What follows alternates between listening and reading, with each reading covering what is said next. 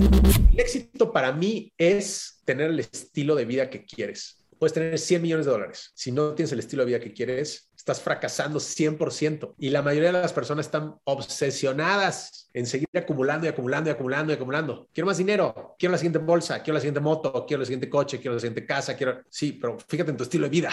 ¿Estás, teniendo, ¿Estás viviendo el estilo de vida que quieres, sí o no? Y si la respuesta es no, eso no es éxito. No importa el dinero que tengas. Para mí, las personas que a los 35 o 40 años de edad, sus amigos son los amigos de la primaria, hermano, hermana, no has crecido, te limitaste, te quedaste en, en un ambiente, en una zona de confort y hay muchísimo allá afuera. Parte aléjate del 97% es recibe del universo todo lo maravilloso que hay.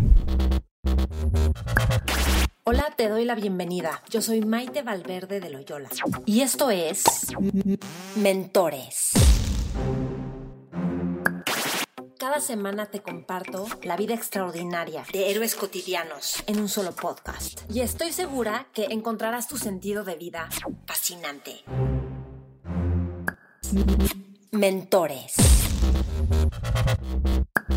Hola, ¿qué tal? ¿Cómo estás? Te doy la bienvenida a este set. Mi invitado de hoy es Humberto Herrera.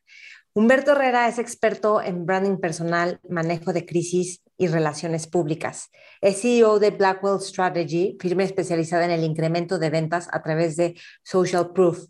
Humberto incrementa las ventas de grandes empresas al enseñarle a sus equipos comerciales a venderse mejor a través del branding personal.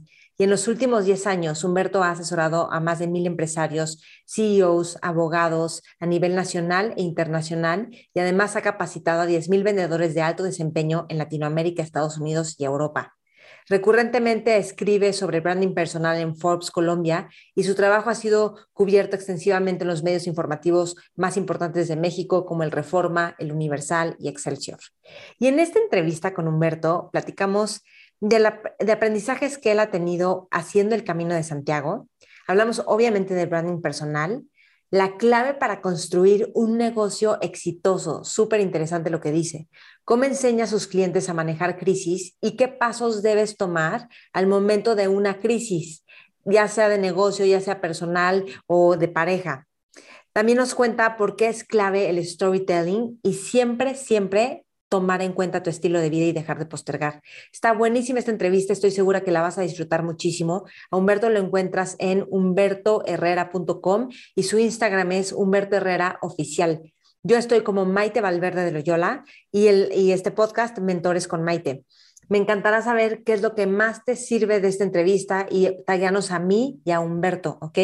Y por cierto, cada siete semanas empezamos Mentores Lab. Mentores Lab es este grupo en donde nos reunimos una vez a la semana por seis semanas. En estas reuniones semanales hablamos del libro que leemos en las seis semanas. Entonces vamos leyendo un libro a lo largo de seis semanas y al comentar los temas del libro vamos abriendo la perspectiva, vamos implementando los temas más profundos o más importantes del libro a nuestra vida diaria y yo les pongo ejercicios increíbles.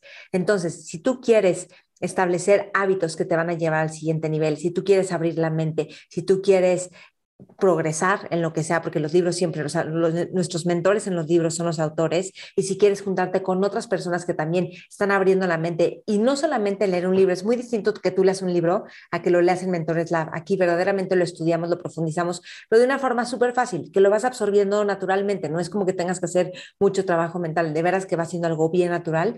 No te pierdas el próximo Mentores Lab. Toda la información está publicada en mis redes, Maite Valverde de Loyola, y en las redes de Mentores con Maite. Así que te espero en el siguiente Mentores Lab. No te la pienses más, no lo postergues más y ahí nos vemos. Y toda, también yo te espero en Maite Valverde Loyola con todos mis contenidos que hago para que aprendas a creer en ti y también a entrenar la mente de forma que te ayude para tu potencial. Gracias por escuchar y te dejo en esta entrevista increíble con Humberto Herrera. Mentores. Humberto, bienvenido, qué gusto que estés en Mentores. Estoy súper contento. ¿Qué onda, Maite? Estoy muy emocionado de estar aquí contigo y con tu selecta audiencia el día de hoy. Sí, gracias. No, qué gusto. De veras que eres un hombre súper interesante en muchos sentidos y con un gran sentido de contribución. Entonces, me encanta tenerte aquí. Creo que hay muchísimo que aprenderte. Quiero saber muchas cosas de branding personal, que es tu expertise, pero también de la parte más espiritual que tienes y como más mística, emocional. Y justo quiero empezar preguntándote del Camino de Santiago, que ya has ido varias veces, ahorita te vas a volver a ir. Yo estoy a punto de decirme y estoy apanicada, o sea, me di cuenta que soy así como, no, espera, porque me voy sola. Pero bueno, a ver, tú cuéntanos de eso. ¿Qué onda, qué onda con ese viaje? Antes que nada, te vas acompañada de ti misma y creo que ese es uno de los temas del camino interesantes. Eh, pues sí, estoy muy emocionado. Eh, he hecho algunos tramos del camino, nunca lo he hecho completo. Completo para los que nos, las y los que nos están escuchando es em, sin echar mucho chorro, porque yo soy muy chorrero. Em, hace más o menos, eh, si me equivoco, 800 años, eh, hubo, sucedieron algunos, em, digamos, algunas crisis de salud en Europa, imagínate la peste y este tipo de cosas, y se empezó a correr el rumor de que una pequeña iglesia en el noroeste de España, en la ciudad de Santiago de Compostela, había un santo muy milagroso que podía curar las enfermedades. Entonces la gente empezó a peregrinar. En aquel momento era un tema católico. Eh, y la gente peregrinaba desde Suiza, desde Alemania, desde Francia, desde todos los lugares de, España, desde Portugal, etcétera, y caminaban. Otros iban en caballo, otros iban en carreta, etcétera. la lógica era hacer la peregrinación. La peregrinación era una especie como de sacrificio o de esfuerzo. Y llegabas a Santiago de Compostela y la lógica era que te curaras de tus enfermedades. Em, esto ha evolucionado a través de cientos de años y hoy en día es una peregrinación yo te diría que de, introspección, creo que a, eso lo diría, a, eso lo, sí, así lo describiría. Es un tema no religioso en el sentido de que es, vaya, yo no, yo no sigo ninguna religión organizada y lo voy a hacer. Eh, y lo hacen judíos, lo hacen de, todas las religiones y creencias. Eh, entonces es una experiencia preciosísima. Ahorita te cuento un par de historias que me hicieron entender lo que es el camino. Eh, entonces, yo supe del camino por mi papá. Él cuando yo era muy chiquito, me empezó a platicar y platicar y platicar. Y pasaron los años y yo le decía, pues papá, vamos en el camino.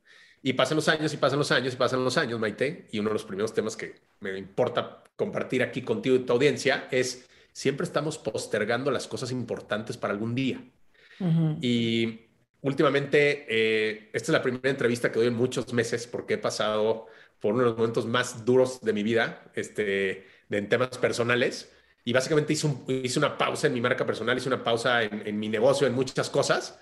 Y, este, y me di cuenta, ahora que ya me estoy sintiendo mejor, que llevaba muchos años postergando este sueño. Entonces ahora voy con mi papá a hacer el Camino de Santiago, me voy en dos semanas, estoy muy emocionado. Te cuento una historia del camino para que se entienda un poquito cómo es el tema.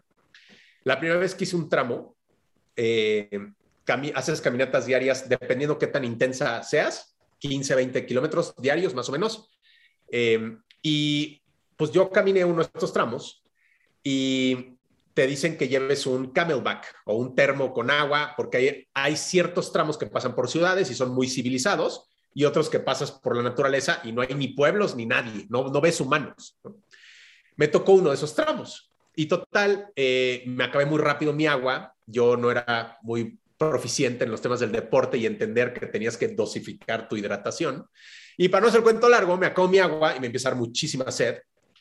Y después de caminar horas y horas y horas con un calor muy fuerte, entro, o sea, llegamos a un pueblito y en este pueblito eh, había una tienda y entro a la tienda y estaban las botellas de agua, pero no había nadie. Eh, y yo así como, güey, ¿qué está pasando aquí? Entonces mi mente, una mente muy limitada, una mente citadina, toxificada con todas las creencias limitantes que tenemos, me dice, esta gente son muy huevones. Entonces, los españoles son huevones y no sé qué. Entonces, me empiezo a hacer unas ideas muy locas, ¿no? Entonces, empiezo a gritar así de, oigan, ¿alguien me puede vender el agua? No sé qué.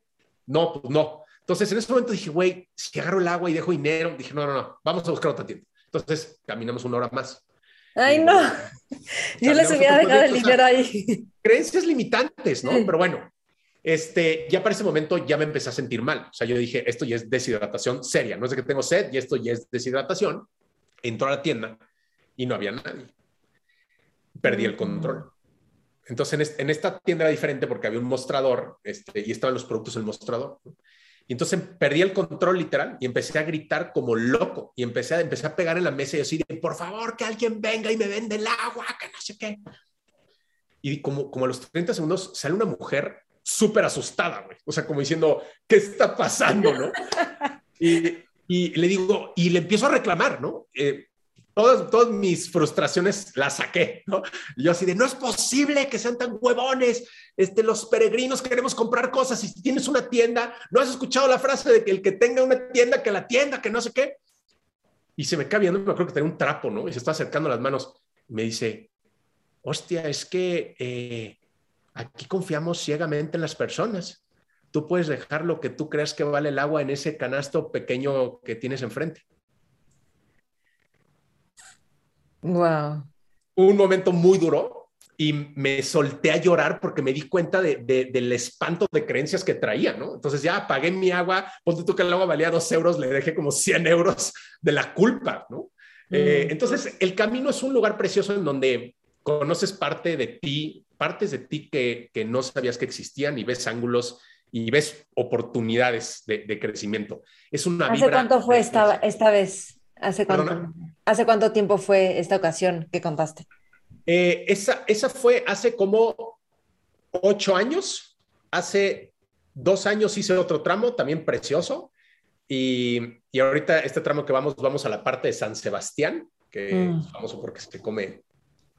Eh, Entonces, bueno, emocionados. Y pues así, ese es el camino. Ibas a contar otra historia, creo que tenías otra historia. Sí, que algo muy interesante del Camino de Santiago y, el por qué se lo recomendar a las personas es porque una de las cosas que me he dado cuenta últimamente es que los seres humanos tenemos este tema, el deber ser, ¿no? La vida debe ser de una manera, las relaciones deben ser de una manera, el trabajo debe ser de una manera, yo debo de hablar de cierta manera, etcétera. Y el camino te enseña que cada uno tenemos nuestro camino.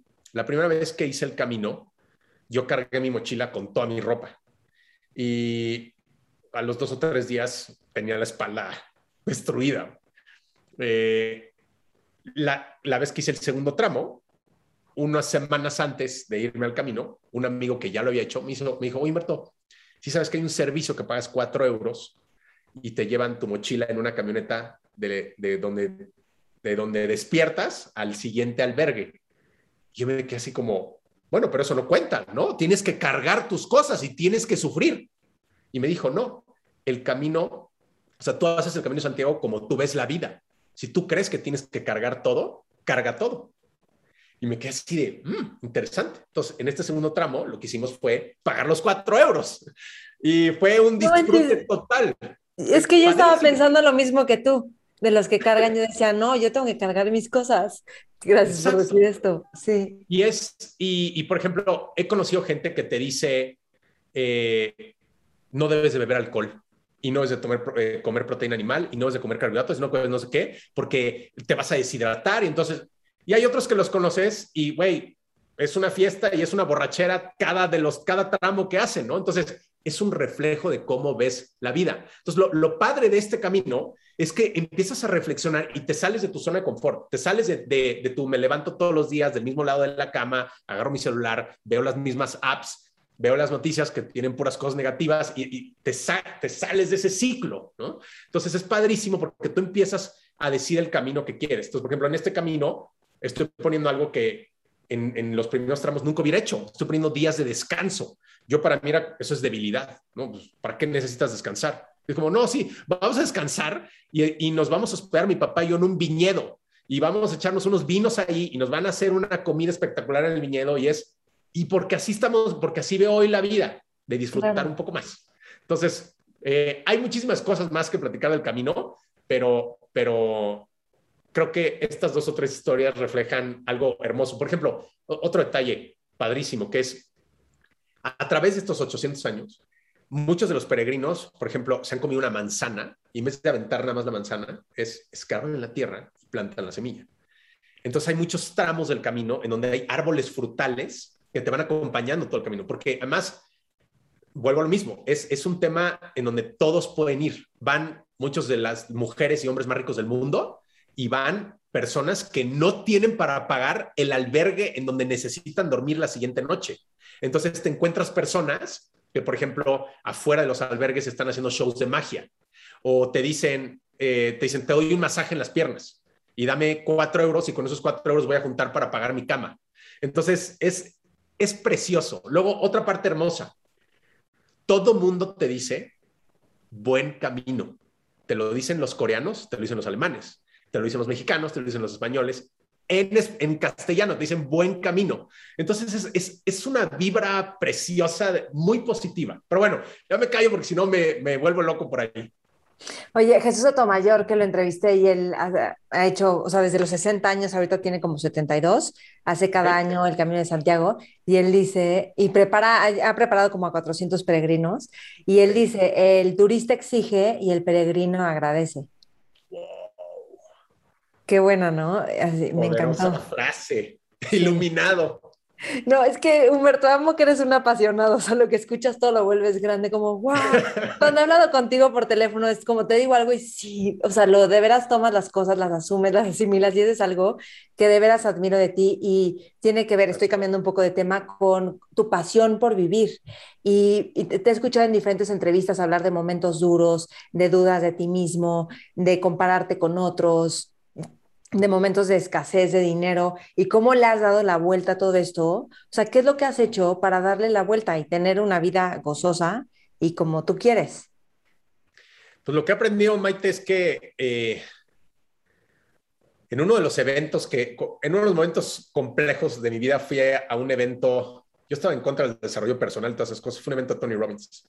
Y, y el evento de Tony Robbins, eh, Tony dijo una frase que, no se me borra la mente, que es el poder del significado. Es por qué en ese evento había, por ejemplo, una persona que estuvo en una sala de cine en la premier de Batman cuando entró un loco en Estados Unidos con una ametralladora y, y que disparó a los asistentes. Y este, eh, esta persona que estaba en la audiencia eh, había recibido una bala en el abdomen que le atravesó la médula espinal y lo dejó parapléjico. Y, y Tony Robbins dijo, ¿quién, ¿quiénes aquí caminaron más de tres o cuatro cuadras para llegar a este evento? Éramos seis mil personas. Nadie levantó la mano. Solo esta persona era así de ruedas. Y le pasó el micrófono dice, yo, yo en mi silla caminé 15 cuadras con el calor de Los Ángeles. Y es como, wow, entonces, lo que decía es, el poder significado es, tú, tú puedes creer que caminar las 15 cuadras es sufrimiento, o él cree que es disfrutar la vida y agradecer que estás en, un, en una ciudad eh, preciosa y que puedes disfrutar de la vista y del clima y etcétera. Entonces, es el poder del significado. Es por qué hay mujeres que han sido eh, violadas eh, y que recuperan su vida, o hombres que han sido violados y recuperan su vida de una manera súper poderosa y otras personas que, que, que, se victimizan, ¿no? Y que siguen, en, no, no, han podido superar ese tema. Y está, está lo mismo para el tema de la violación, está el tema para muchos otros crímenes. Eh, ayer conocí a un, eh, tuve una comida muy interesante con un, eh, habían varias personas muy interesantes, pero una de ellas era un, eh, un conferencista muy reconocido en la Ciudad de México. No voy a decir su nombre porque no, no sé si la historia que nos comentó es privada o no, pero comentaba que, que su papá se suicidó cuando él tenía tres años. Fue así como, wow. Entonces es, es el poder del significado. Y, y, él es una persona tan positiva y tú lo ves en sus cursos y está todo el tiempo compartiendo su conocimiento, ayudando a los demás, etc. Entonces es por qué algunas personas que han vivido el suicidio de sus papás se dedican a compartir un tema de energía positiva y otros van con la bandera de a mí me pasó esto y a mí me hicieron esto y a mí me abandonaron y me dijeron bla, bla, bla. Entonces, por tanto, soy así. Entonces, el poder del significado. Creo que es algo que, me recuerdo y que lo trabajo todos los días, ¿no? O sea, eh, porque tengo retos todos los días y hay días que me levanto y voy saliendo ahorita de varias semanas muy complicadas, que me levanto y digo, no soy suficiente, que me levanto y digo, eh, hay gente mucho mejor que yo, ¿por qué estoy haciendo esto? Soy un fraude, debería dedicarme a otra cosa, etcétera, etcétera, que, que cuando vas siendo vulnerable y vas conociendo a las personas, te das cuenta que todos en algún momento tenemos esas voces eh, poco inspiradoras dentro de nuestra cabeza. Sí, ¿te acuerdas que para preparar esta entrevista me dijiste, bueno, no, mejor regrese el camino de Santiago y ya que ande como más ordenado de ideas y que sigue y no sé qué, pero antes me habías dicho, es que yo quiero compartir el poder de la vulnerabilidad. Y yo, no, es que justo ahorita está perfecto, o sea, porque ya cuando todo esté bien, sino como o sea, yo creo que todo el tiempo en la vida estamos teniendo como momentos de crisis. Bueno, yo siento eso como cada mes casi, casi que tiene, digo, hay crisis más grandes y, y más chiquitas, pero también hablamos que, que acabas de ser papá y cómo confronta el ser papá a los papás. Y ahorita me refiero a la parte masculina, o sea, el hombre, al hombre, ¿no? Como que todo el mundo piensa que es como, sí, qué bueno, y a lo mejor muchos papás en automático sí, pero yo he conocido a varios hombres que les confronta el hijo, o sea, como que el bonding que todavía no tienen el bonding con el hijo, con la pareja sienten que hay como una separación, entonces se sienten como completamente excluidos y les cuesta trabajo como formar parte de la familia, ¿no?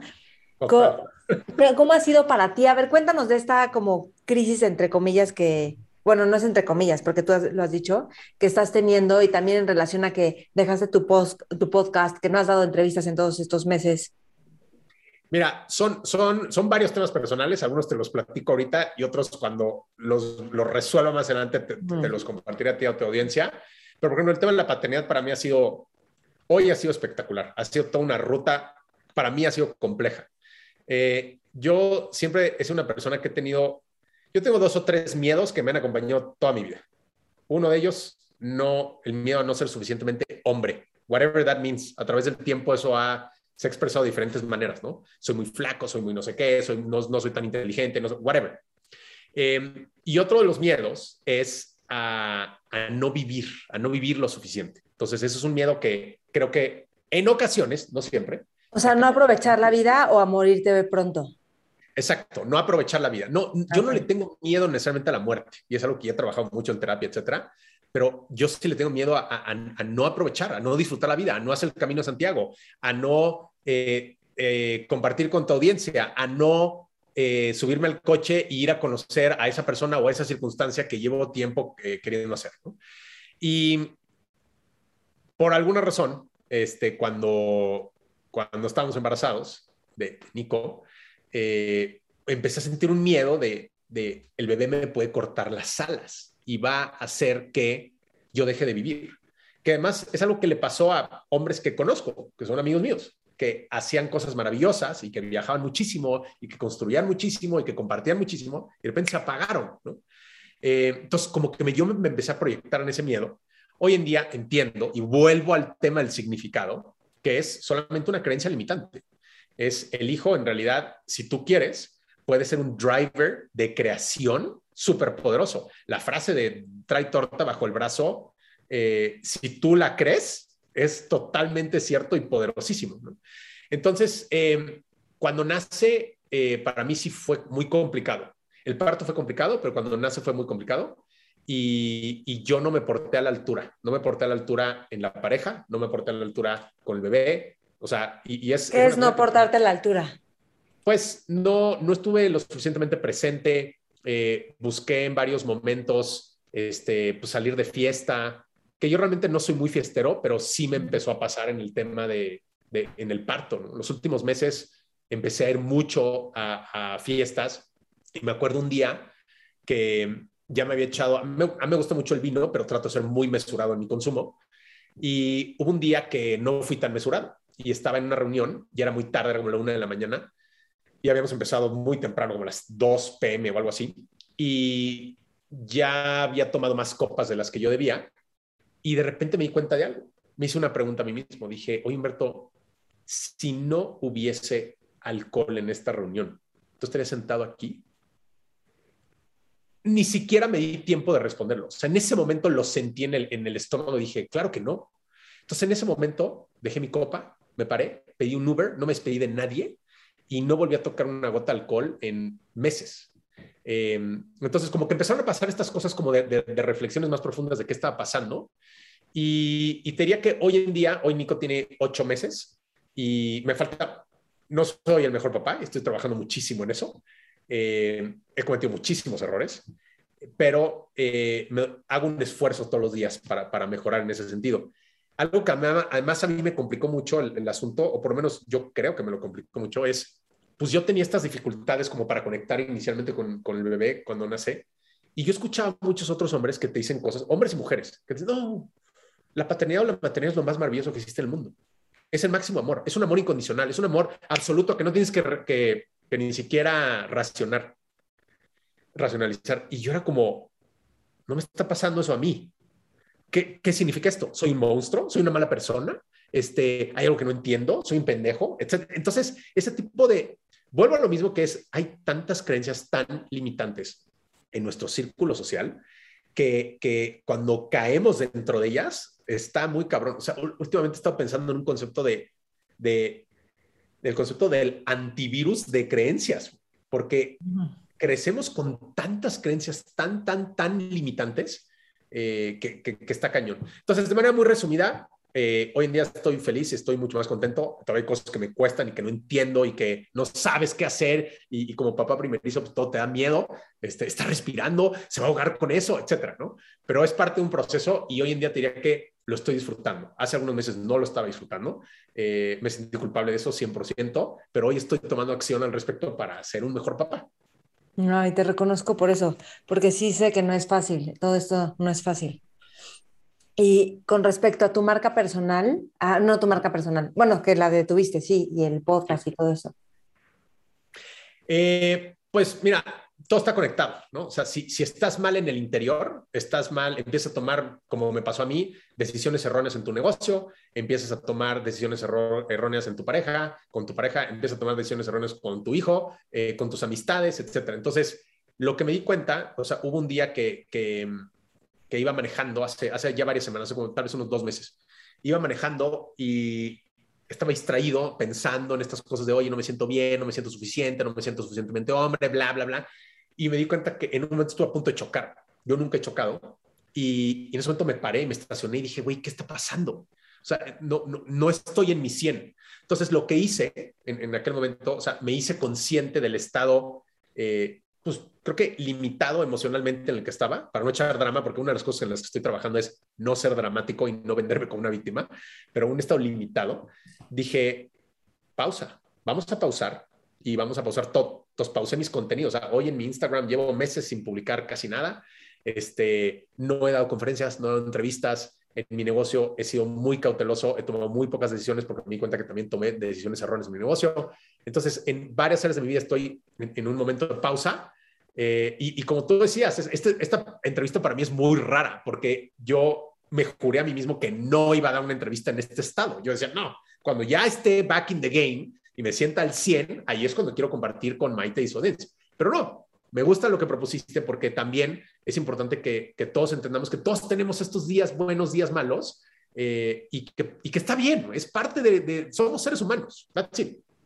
Y luego que nosotros tenemos una imagen de nosotros mismos que la gente ni siquiera ve esa imagen, o sea, nuestra imagen peyorativa, porque nosotros estamos con nuestros momentos down, entonces la gente ni ve eso. A mí también a veces me pasa que me oye, va súper bien, oye, no sé qué, así. Y yo así de, no, o sea, yo estoy viendo mis métricas y no, pero pues no, no, la gente ve otras cosas. Que dices, es que también súmate a ese barco, ¿no? O sea, de lo que, no, no por como una apariencia, sino de lo que sí estás dando.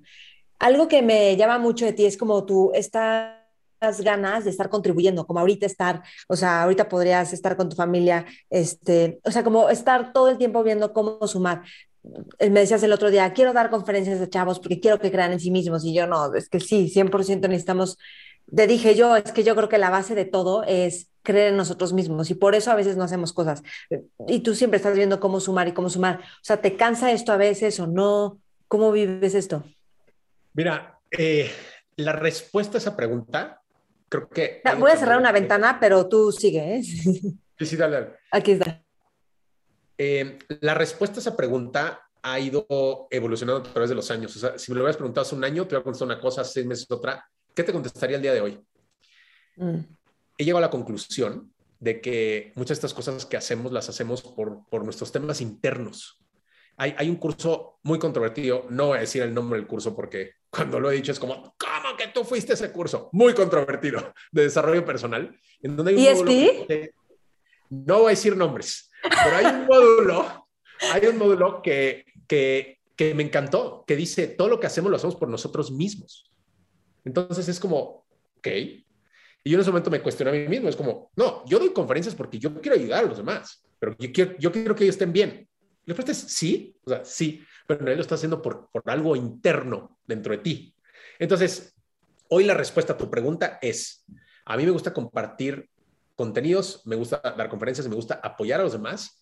Primero, porque me estoy apoyando, me estoy ayudando a mí mismo. Hay temas que yo sigo trabajando en mi persona y que sigo construyendo y que sigo mejorando. Y he aprendido que la mejor ruta para mejorar es esa. Em, hay rutas que creo que son, yo, soy fan de la terapia y creo que es una gran idea, pero también, yo también. pero también he visto casos de otras personas y yo me he metido también en esos casos, más bien, yo me he metido en esas, en esas conductas cuando te vuelves, no sé si la palabra es adicto a la terapia, pero se, se vuelve una, una muleta, ¿no? Vas caminando por la vida y tienes una bronca y voy a ir a ver a, ver a la terapeuta. es como, no, tienes tú que tomar tus decisiones, ¿no? Porque si no, creas, creas lo que en teoría fuiste a sanar, creas una nueva codependencia.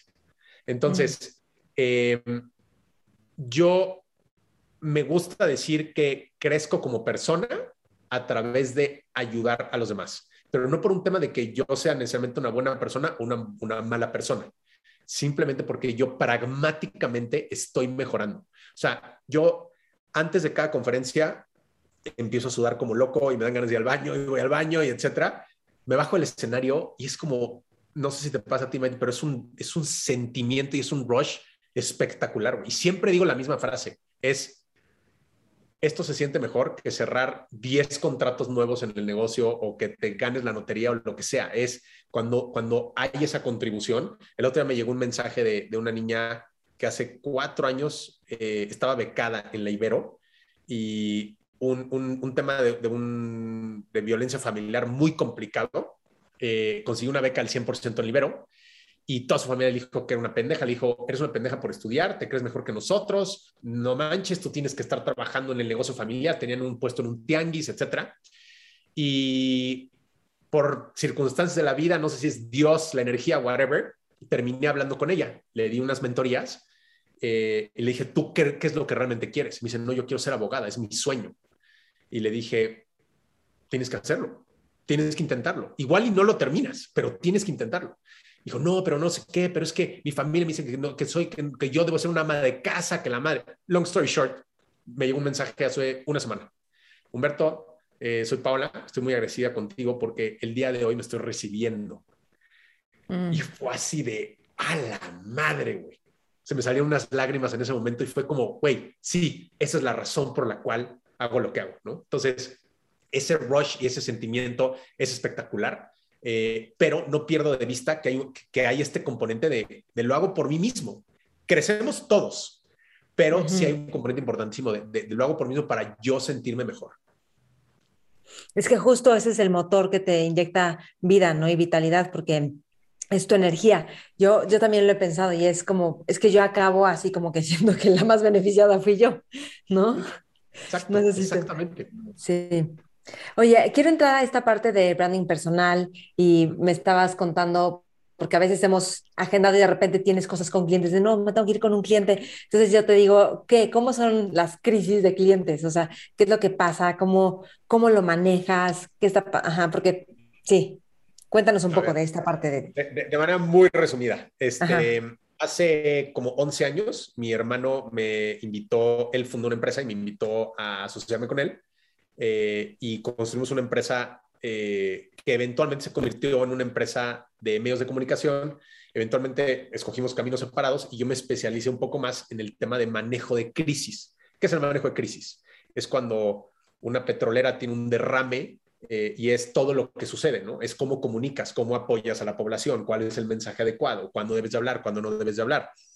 Y pues, a través de los últimos 10 años me ha tocado... Eh, Espérame, paréntesis, ¿cómo te especializaste? O sea, ¿qué estudiaste o qué leíste o qué?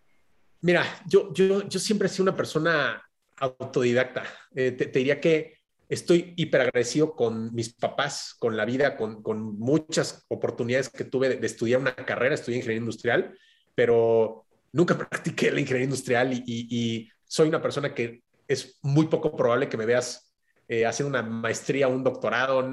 No, me llama a mí la de la escuela. O sea, yo, yo soy una persona desesperada que necesito estar en acción y necesito estar haciendo cosas. A mí, no sé si es ADD o no sé cómo se llame esas cosas, pero yo siempre sufrí en el salón de clases. Era como, no, güey, yo quiero estar trabajando, yo quiero estar creando cosas. ¿Has hecho alguna vez el test de Gallup? No.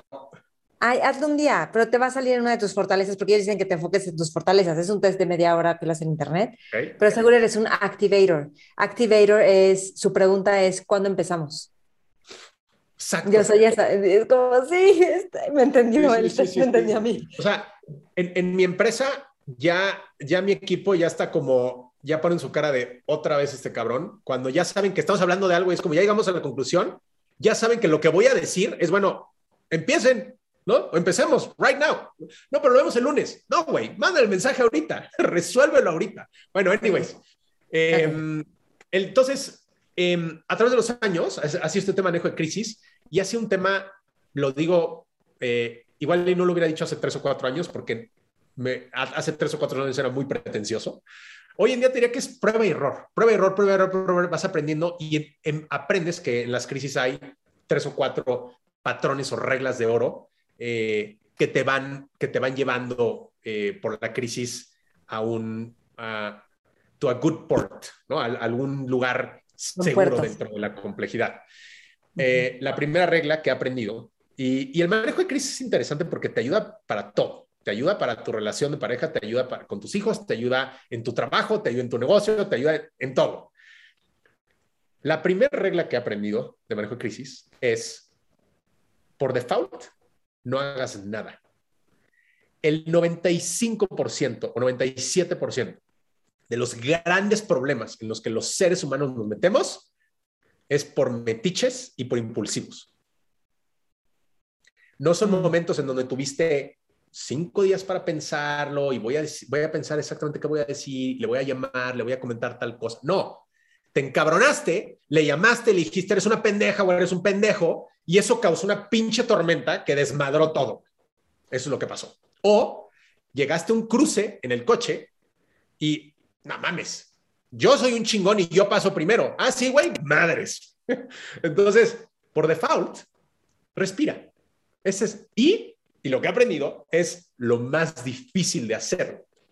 Eh, a través de estos años hemos podido trabajar con clientes espectaculares, que ahorita, ahorita vamos a platicar un poco más de esto porque hay mucho que aprender de aquí. Yo creo que kármicamente, energéticamente, eh, no sé si Dios, la energía o yo elegí el meterme en este tipo de, de, labor y, y, de trabajo porque hay tantos aprendizajes. Ahí es súper interesante. Trabajas con las mujeres y los hombres más poderosos y más ricos en sus peores momentos. Son gente que está acostumbrada a escuchar todo el día, sí, sí señora, sí señor. Oye, pero podemos, sí señor. Oye, pero sí, sí, sí. Entonces, ¿qué es lo que pasa? Por primera vez en su vida o, de manera excepcional, de repente le dicen, no, te puedes ir a la cárcel mañana. Y es como, ¿what? Entonces, es, un, es espectacular porque hay clientes con los que he estado sentado cuatro horas diarias durante un año de lunes a domingo y son clientes que no reciben a nadie, pero estás tú en esa vida y estás viviendo su tormenta. Entonces también tienes que terapéuticamente cuidarte para no conectarte emocionalmente con ese tema, pero regresando al punto importante o donde está el aprendizaje, es el verlos cómo reaccionan y cómo toman las decisiones es súper interesante y el poderlos encauzar y ayudarlos en un proceso en donde no saben qué hacer. ¿no? Entonces, eh, el, el, tema del manejo de crisis, regla número uno, por default, no hagas nada, güey. Espérate, pausa. Pero es que necesito, tómate cinco días, tómate 24 horas, tómate 48 horas, piénsalo, vete a dormir, tranquilo. No puedo dormir, vete a caminar. Es que no me duele la pierna, medita, güey, haz algo, pausa, respira, no reacciones. Vuelvo a lo mismo.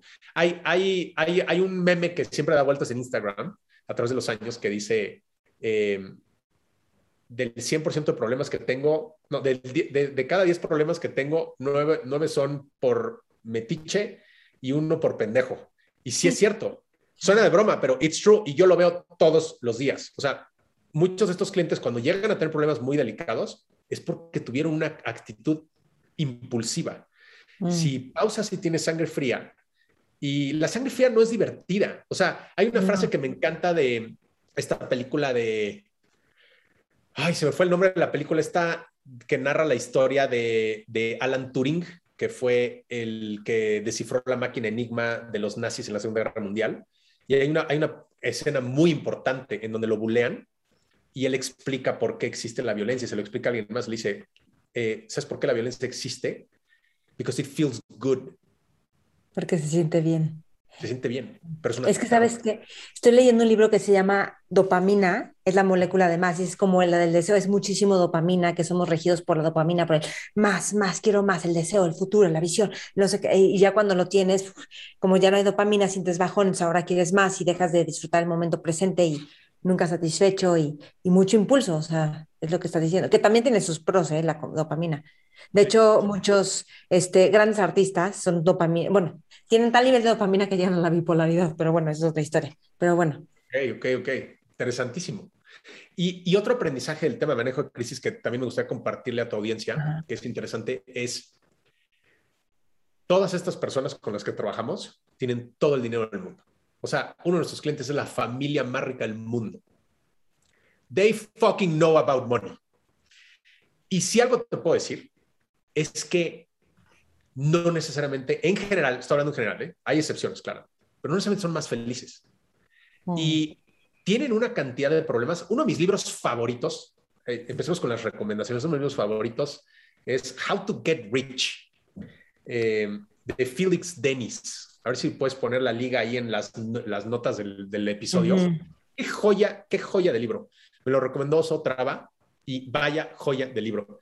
Y Felix Dennis es uno de los hombres más ricos del mundo. Él tiene como 900 millones de pounds y él hizo su lana. Cuando te digo él hizo su lana es, él se bañaba en las afueras de Londres, eran tan pobres que se bañaban con una jícara y un bote de agua. O sea, no tenían regadera. Eh, y hoy son los más ricos historias que dices, ¿en qué momento dan el salto cuántico? Que es, bueno, diario, diario, diario, pero la audacia también, porque puedes trabajar toda la vida y no hacer eso, pero bueno. Y, en el libro te cuenta su historia y te cuenta los principios de cómo se hizo rico y de cómo no, y de cómo no perder tu dinero. Es una joya ese libro. El último capítulo te dice, no trates de volverte súper rico. Y es como, ¿what? Compré el libro para entender cómo hacerme rico, ¿no? Y te dice, güey, hay un precio tan alto que pagar para volverte súper rico que te recomiendo que no lo hagas. Vas a destruir tu familia, vas a destruir tus amistades, vas a destruir tu salud y sobre todo, lo más importante, vas a destruir tu tiempo. El mismo Felix dice, si yo pudiese cambiar mis 900 millones de pounds por tener 25 años de edad, los cambiaría every time. Entonces, fin del anuncio eh, del tema de Felix. Sí, pero es un gran libro y, y, y, el último capítulo es una joya. O sea, todo el libro te dice cómo hacerte más rico. Y ya que llegas al último capítulo, te dice aguas hazte rico, haz lana, pero nunca trates de ser súper rico. Y nosotros trabajamos con los súper ricos. Y es súper interesante ver ese tema, Mike, que es, muchos de ellos viven en un terror absoluto de que los van a secuestrar, de que los van a matar, de que les quieren robar su lana, de, por ejemplo, hay, hay un gran terror que tienen muchísimos de ellos que es, eh, ¿mis amigos realmente son mis amigos? O estoy comprando amigos, o esto, o la gente se acerca porque quiere mi lana, ¿no? Eh, y Felix lo dice en el libro. Hay una parte donde dice, dice, el hacerte súper rico destruye tus amistades. Porque en el momento en que uno de tus compas se te acerca en la fiesta y te dice, oye, Mike, este, es que fíjate que estoy armando un nuevo negocio y vamos a levantar capital y me gustaría platicar contigo, dice, en ese momento te retraes. Y él te explica por qué los hombres y mujeres más ricos del mundo son tan ermitaños no hay acceso a ellas, no hay acceso a ellos. ¿Por qué? Porque todo el mundo les quiere pedir cosas, todo el mundo les quiere pedir dinero. Y te da hueva que te piden tu dinero, porque somos mucho más que eso. Ahora, contesté tu pregunta. Entonces, em, llevamos muchos años haciendo el, tema de el tema de manejo de crisis y en el camino hemos aprendido muchísimo de marca personal. Em, ¿Qué es marca personal? Es aprender a venderte. ¿Por qué es importante? Porque las mejores oportunidades nos las quedamos los que mejor nos sabemos vender. No se las quedan las y los mejores. Nos las quedamos los que mejor nos sabemos vender. Em, por ejemplo, em, el caso, el, tema de los médicos es muy evidente. Em, ¿Cuántos casos hay de malpractice de, de médicos hombres y mujeres que te metes a Instagram y tienen 3 millones de followers y todos los artistas van con ellas y todos y es vas a la consulta y dices, güey, ¿really? O sea, una persona que no tiene Instagram me pudo haber atendido mucho mejor o sabría más que tú, doctora o doctor. Entonces, la marca personal es una herramienta súper poderosa. Es un, el, eh, es, un, es forma parte de los dos o tres grandes conocimientos que nos deberían de enseñar desde la primaria y que no nos enseñan en la educación tradicional. Eh, y es algo que a mí me apasiona mucho y la parte porque, por la cual me apasiona más, Maite, es porque, al final de cuentas, para mí, desde mi perspectiva, es una herramienta de amor propio. ¿Por qué? Regresemos al tema de las creencias. Todos los días nos hablamos de una manera tan despectiva a nosotras mismas y a nosotros mismos que si alguien más nos hablara así, ya le hubiéramos roto a la madre. Le hubiéramos tronado un balazo literal, ¿no? Pero nosotros todos los días nos estamos criticando. Estoy muy arrogado, estoy muy flaco, no tengo suficientemente dinero, mi amigo tiene mucho más dinero, yo soy un pendejo, etcétera, etcétera, etcétera. La marca personal es muy interesante desde el punto de vista de la autoestima porque es una metodología que te obliga a pararte en el escenario o en la llamada, en el Zoom, por ejemplo, lo estoy haciendo en este momento, y hablar bien de tu persona. Y por primera vez, no decir que eres un pendejo y no decir que no eres suficiente y no decir que estás gorda, que estás gordo, que estás no sé qué, que bla, bla, bla, bla. Entonces, esa es la parte que a mí me, me apasiona. Eh, en donde se ve, o sea, hay tres grandes ganancias en el tema de la marca personal. La primera es, vas a generar más ingresos. Eso es ley absoluta. Los hombres y mujeres con las mejores marcas personales tienden a atraer mucho más negocios, mucho más oportunidades porque se venden mucho mejor, mucho más fácil. Segundo, eh, expandes tu network de una manera increíble. Yo te conocí a ti gracias a mi marca personal y gracias a tu marca personal. Si tú no hubieras desarrollado tu marca y yo no hubiera desarrollado mi marca, este es un, no estaría pasando. Eh, nuestros amigos y amigas que nos están escuchando nunca nos hubieran conocido y pues la vida sería diferente en ese sentido, ¿no? Eh, entonces es el networking y el networking es increíble. La gente insiste muchísimo en el tema del networking como, como un tema de dinero, ¿no? Es, no ese güey tiene un networking cabroncísimo, le puede vender lo que sea. A mí realmente estoy en una etapa en mi vida donde no me interesa tanto la parte económica, eh, a mí me interesa conocer gente increíble. O sea, conocerte a ti y compartir y bueno, ¿qué hacemos qué se nos va a ocurrir y etcétera? Eso para mí es apasionante. Y la tercera ganancia es un, método sistemático para incrementar tu autoestima, porque simplemente la, voz y las palabras es el software expresado de nuestra mente. ¿no? Somos hardware y software, y nuestro software son estas ideas y estas palabras. Entonces, si todo el tiempo tienes que estarte vendiendo bien, vendiendo bien, es, oye, pues haciendo un esfuerzo para compartir estos conocimientos y soy buena para esto, etcétera, es algo que contribuye a tu persona y que contribuye a los demás. Entonces, esos son los tres grandes beneficios de la marca personal. Y, o sea, eh, ya no damos consultorías de marca personal porque es un tema muy chistoso este tema de la marca personal. Es, es un conocimiento súper valioso que la gente no está dispuesto a pagar por él. Es como, ¿what? es eh, lo que vale tu hora o mi hora de ese conocimiento, o sea, de, de, de mi vida, no vale lo que la gente te está dispuesto a pagar por eso. Un cliente de manejo de crisis, cuando tiene una crisis, te, te dice, mándame la factura, no importa lo que cueste. Un cliente que necesita o que quiere mejorar su marca personal, te dice, ¿cuánto cuesta una asesoría? Y, bueno, antes costaba, no sé, 1.500 dólares la hora. ¿Cómo? ¿Una hora de tu tiempo vale eso? Es como, sí, y hay una lista de espera, si quieres. Y si no, no te doy la consultoría. Entonces llegó un punto en donde me enojé dos o tres veces por comentarios de ese tipo. Dije, ¿sabes qué? Ya no voy a dar las consultorías. Entonces, ahora la idea es compartir este conocimiento a través de conferencias, de, estoy haciendo un libro con los amigos de Epic Book, muy recomendables, por cierto, eh, y eh, compartir el conocimiento de manera sistemática y ya alejarme un poco de, del tema de dar las consultorías uno a uno no me has preguntado de un tema, pero, pero me gustaría compartirlo un poco. Uno de los grandes diferenciadores de Humberto es que yo pongo mucha atención y pienso muchísimo en mi estilo de vida. La gente, May, se enfoca en cuánto dinero tengo y qué también me veo. Y si me comparo con no sé quién, mi casa está mejor que la de esa persona, sí o no pero no se fijan en el estilo de vida, no se fijan en, cómo vives, cómo comes, el nivel de estrés, el nivel de cortisol que tienes, cómo estás durmiendo. Y no hablo nada más de la salud, hablo de a qué dedicas tu día a día, con qué tipo de personas te rodeas. La gente no se fija en eso.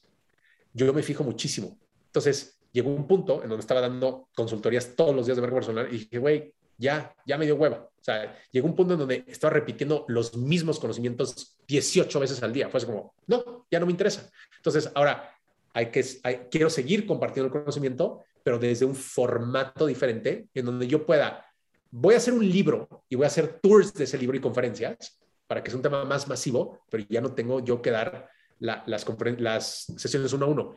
Y esto lo platico no por mí, lo platico porque tú que me estás escuchando en este podcast el día de hoy, quiero que pongas más atención en tu estilo de vida. ¿Estás viviendo el estilo de vida que quieres? Sí o no. El éxito para mí es eh, tener el estilo de vida que quieres. Puedes tener 100 millones de dólares. Si no tienes el estilo de vida que quieres, you're a loser. Estás fracasando 100%. Y la mayoría de las personas están obsesionadas en seguir acumulando y acumulando y acumulando y acumulando. Quiero más dinero, quiero la siguiente bolsa, quiero la siguiente moto, quiero el siguiente coche, quiero la siguiente casa, quiero... sí, pero fíjate en tu estilo de vida. ¿Estás, teniendo, ¿Estás viviendo el estilo de vida que quieres, sí o no? Y si la respuesta es no, eso no es éxito. No importa el dinero que tengas, no importa el reconocimiento que tengas. Si no tienes el estilo de vida, o sea, por ejemplo, hay, un, hay una persona que no, no voy a mencionar su nombre, pero era el dueño de un hospital eh, en México, multimillonario. Él hizo su lana, construyó el hospital, no tenía mucha lana cuando era joven, eh, y toda su vida, toda su vida, todos los premios, Maite, todos los premios. Lleva a su casa y medallas y trofeos y el mérito a la salud y la madre, no sé qué. Nunca estuvo con sus hijos. Eh, murió y hubo un conflicto familiar espantoso. Eh, el hospital, una congregación religiosa, básicamente se lo apropió.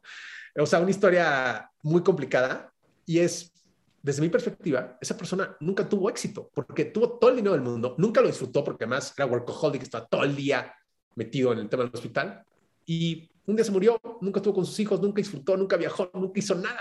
Y es como, ¿really? ¿Tanto para eso? Pero bueno. Pero a ver, dime algo, o sea, tú te has puesto como que yo tengo la meta de ganar mínimo tanto mensual o anual y entonces tener más o menos tantas horas libres o tantos periodos de vacaciones, o sea, ¿cómo tú has ido armando tu estilo de vida? Mira, este... O a lo mejor tienes inversiones que te generan ingresos pasivos y es parte de, o sea no, no hagan esto en casa porque no soy profesional de inversión. Sí, no, no, no estamos haciendo recomendaciones, solo son sus opiniones. Exacto, exacto. Y además soy una persona muy desordenada, así que no me vayan a copiar en esto que les voy a decir, pero eh, yo no tengo metas en ese sentido. Yo no tengo metas de dinero, no tengo número. muchos años me he preguntado, ¿por qué no tengo, por qué no decido poner una cifra y enfocarme? No me interesa. A mí lo que me interesa es disfrutar mi día a día. Eh, cuando tengo excedentes de capital de mi negocio, eh, compro real estate y that's it. Oye, pero métela a la bolsa. No, métela a cripto. No, seguramente me voy a arrepentir algún día, pero vivo tranquilo, no me estreso.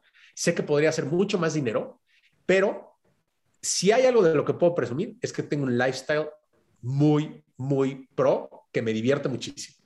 Eh, ¿Cuál sí es mi objetivo profesional? Es, me encantaría eventualmente delegar completamente mi negocio o incluso venderlo.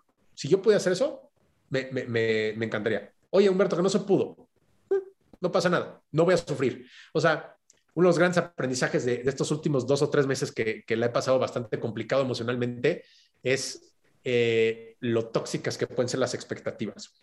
Tenemos ciertas expectativas de la perfección y de, yo veo que mis amigos, o sea, me empezó a pasar muchísimo que iba con amigos a comer, etcétera, y es como, no, güey, el otro hizo un negocio, no sé qué, me metí un millón de dólares en una semana. Es como, madre, ¿sabes lo que yo tendría que trabajar, los años que yo tendría que trabajar para meterme ese dinero? Entonces, pues yo llegué a mi casa y me sentí un fraude. Todo es el tema de las expectativas. Entonces, si, si no controlamos nuestras expectativas, si no nos mesuramos en ese sentido, nos metemos en una espiral de, de, dudas y de, mm. de, insatisfacción tremenda que ni aunque te metas ese millón de dólares, vas a llenar ese vacío. Entonces, respuesta, pedí la respuesta larga primero, pero la respuesta corta es, no tengo metas, eh, me enfoco todos los días en, en el estilo de vida que tengo. Cada día busco invertir más tiempo en cosas que me dan alegría, como por ejemplo estar con mi hijo, como por ejemplo aprender más de vinos, viajar, la gastronomía, leer, etc. Eh, y that's it. Oye, y por ejemplo, ¿y la, el manejo de crisis? O sea, no sé si estoy bien que te lo pregunte a ti, pero aquí, pero ¿cómo lo, cómo lo cobras? O sea, por proyecto, pues porque hay, como supongo que hay diferentes categorías, diferentes problemas, este. De crisis se cobra el sapo la pedrada.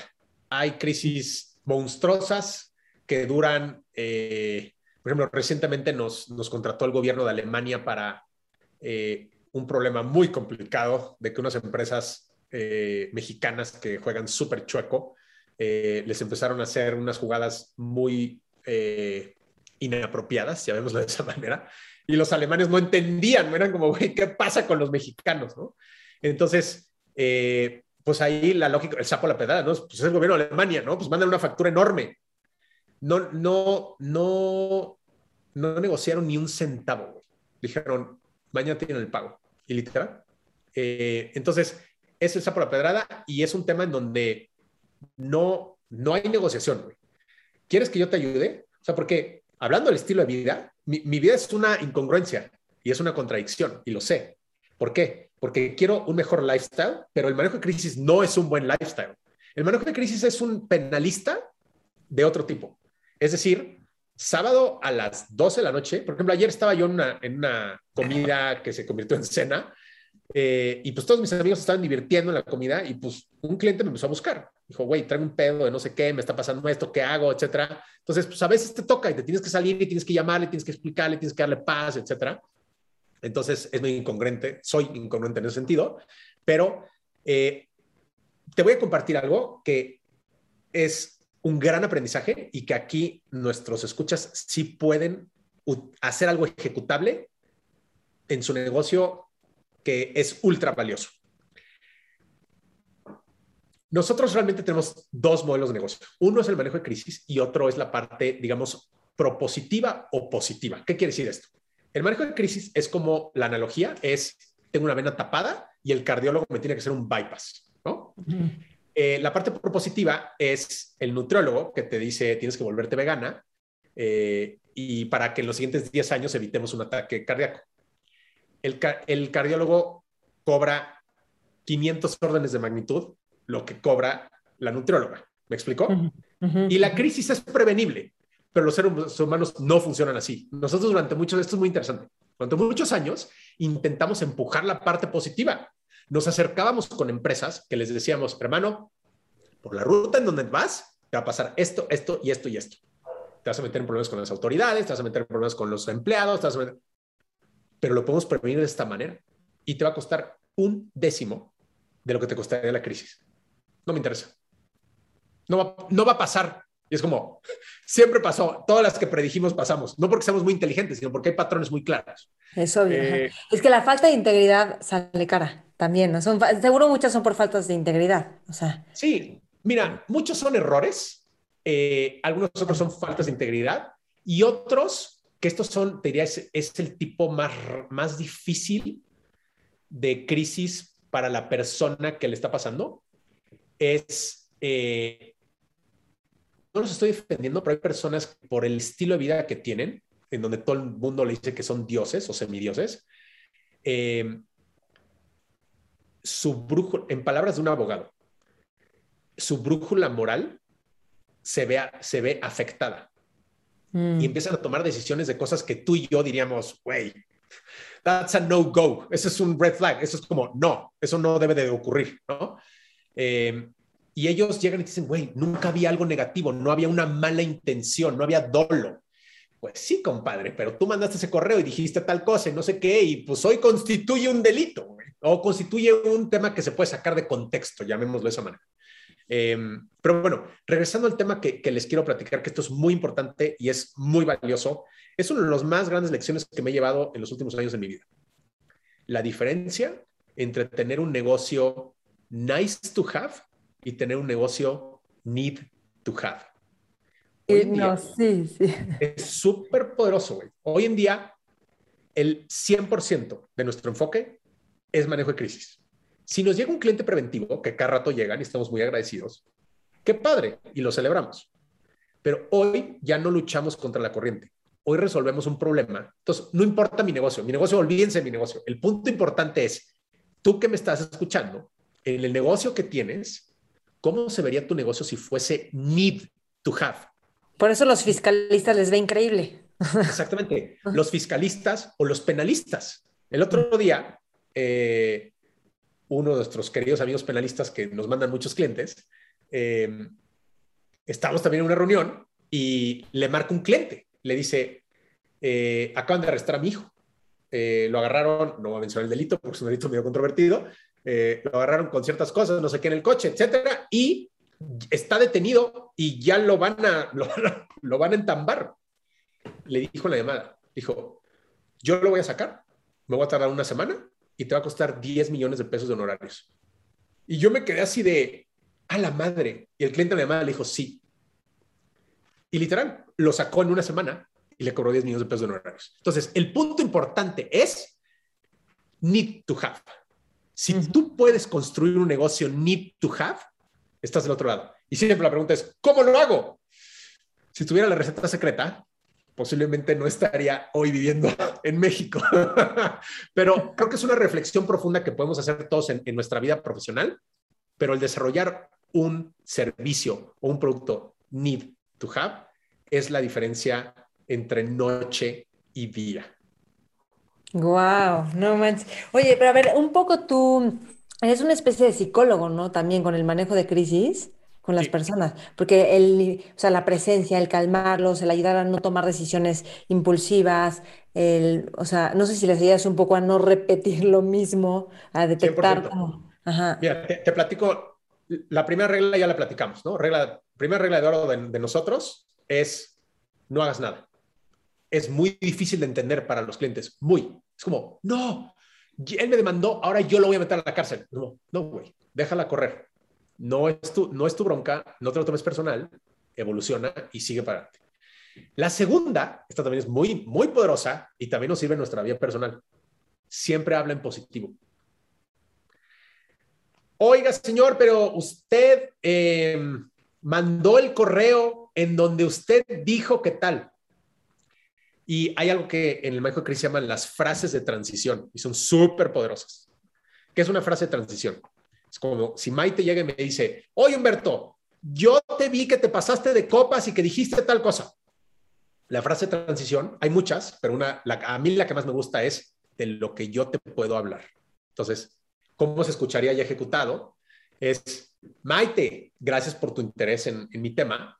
De lo que yo te puedo hablar es que eh, para mí la gastronomía es muy importante y a mí me encanta compartir mi tiempo con los chefs, me, me encanta escuchar su Es más, déjame te cuento una historia.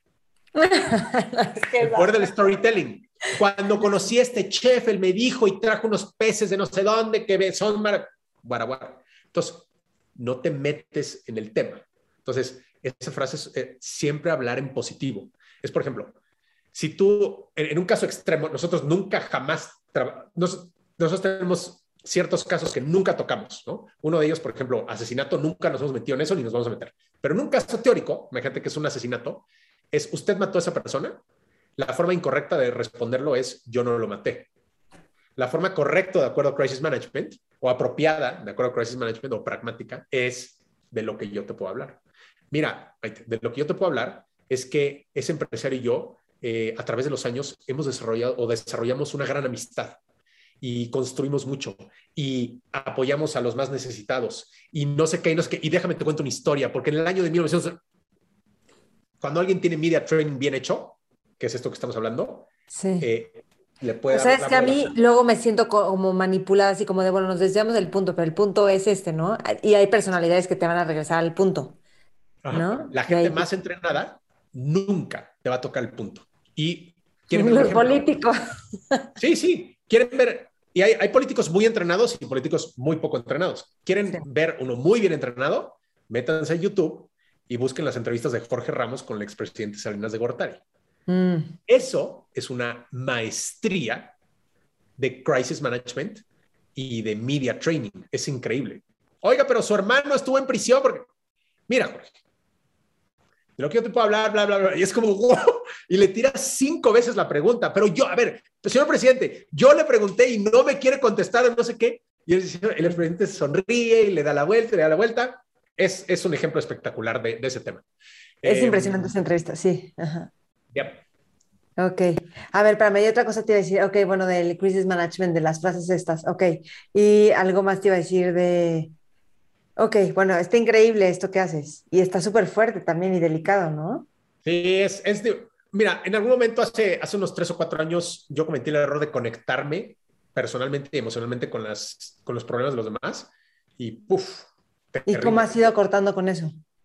Eh, me, me, me, mentalizo y tomo distancia. Hay, hay, una frase que para mí ha sido transformacional, que es, que es mi, mi, mi frase, que es eh, aléjate al 97%. ¿Qué es el aléjate al 97%? Ah, es poner límites sanos, es defender el amor propio a través de poner límites sanos. ¿Y en qué podemos poner límites sanos? En todo.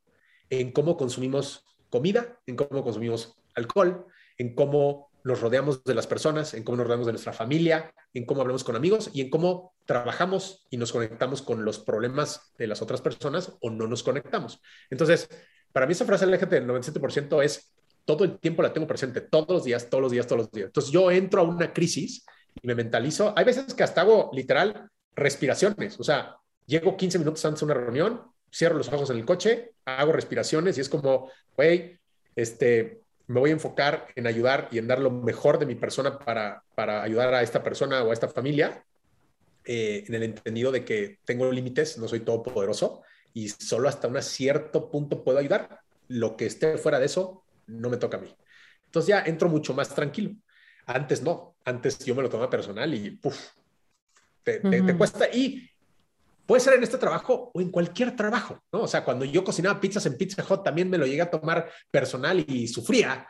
Eh, entonces es un tema de, de, cómo nos tomamos las cosas porque no sabemos poner límites. Este es otro de los grandes conocimientos y aprendizajes que en general no nos enseñan. No nos enseñan en la casa, no nos enseñan en la escuela, no nos enseñan a poner límites. No, es que es mi familia. Ajá, ¿y eso qué? Te está viendo la cara, o te está haciendo tal cosa, o te está insultando, o te está diciendo que eres no sé qué, o te está haciendo sentir menos. Pon límites. No, pero es que es el licenciado no sé qué. Me vale madres.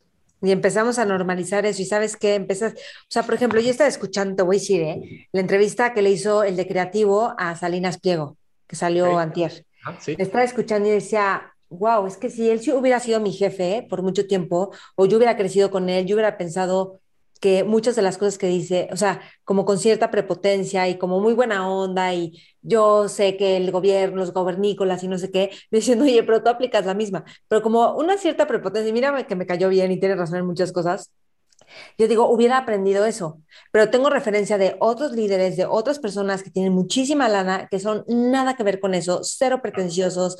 Y digo, qué importante tener otras referencias también, porque si no tú crees que esa es la forma de ser poderoso, rico y visionario. O sea, no. Dijiste una palabra poderosísima que me gustaría insistir, normalizamos. Normalizamos cosas que, que no contribuyen a que seamos más felices. Ya, quitemos el drama, es no contribuyen a que dormamos, a que durmamos mejor, más tranquilos, más contentos. Oye, déjame pasar otra cosa. ¿Cómo conectas tanto tú con la gente? O sea, haces muchos amigos, como que no tienes miedo a acercarte para tener ciertas relaciones de negocio o a lo mejor más personales. ¿Cómo le haces para, pues sí, que no, te, no tener nada en medio? Pues mira, he aprendido a través de los años que, que cometiendo errores, que te pierdes de muchísimo cuando no estás conociendo personas. Eh, la primera niña que me gustó en mi vida, hace muchos años, Gaby. Una niña preciosa. Yo haber tenido, no sé, 11, 12 años, 13 años. Amor a primera vista. Era, en una boda, yo estaba en la boda y yo era una persona súper insegura, pero hiper insegura. O sea, empecé a sudar nada más de verla a lo lejos. Eh, y total, después de, de autoterapearme durante tres horas, me acerqué y hola, ¿cómo estás? No sé qué, yo soy Humberto y, y está muy bonito tu vestido, no sé qué. Y bueno, para no hacer cuento largo, este, ella me escribió en un post-it su teléfono. En aquella época no existían los celulares. Y me escribió el teléfono en su casa. Y yo todos los días en mi casa agarraba el teléfono, eh, no uno de estos, uno de los vieja escuela, y agarraba el post-it y, decía, le marco, le marco, le marco. Y pasaron los años y nunca le marqué. Y random, muchos años después, voy caminando en la Ciudad de México y me topo a su hermana. Y fue un shock así como, madres. Le dije, oye, tú eres la hermana de Gaby. Inmediatamente mi mente fue así de, güey, la voy a buscar, le voy a invitar a un café y, y se me queda viendo y me dice, Gaby murió de cáncer hace seis meses. No. fue así como, es, es, una escena como de película, es como, ¿what? ¿Cómo? Entonces, esas cosas que me han pasado en la vida son las que me invitan a decir, güey, we're not to live forever. Vamos a conocer, vamos a compartir. Y parte del proceso, por ejemplo, a mí que me fascina el vino, si algo he aprendido es que la ruta para encontrar los vinos que más te gustan involucra beber muy mal vino. Es parte del proceso. O sea, ahorita para mí ha sido un gusto conocerte a ti y compartir contigo, pero en el camino de conocer diferentes personas, tú y yo hemos conocido eh, ciudadanos non gratos que dices, qué espanto de ser humano, ¿no? Entonces, es parte del proceso. A veces te toca, pero sí estoy convencido de que no me quiero perder de este tema.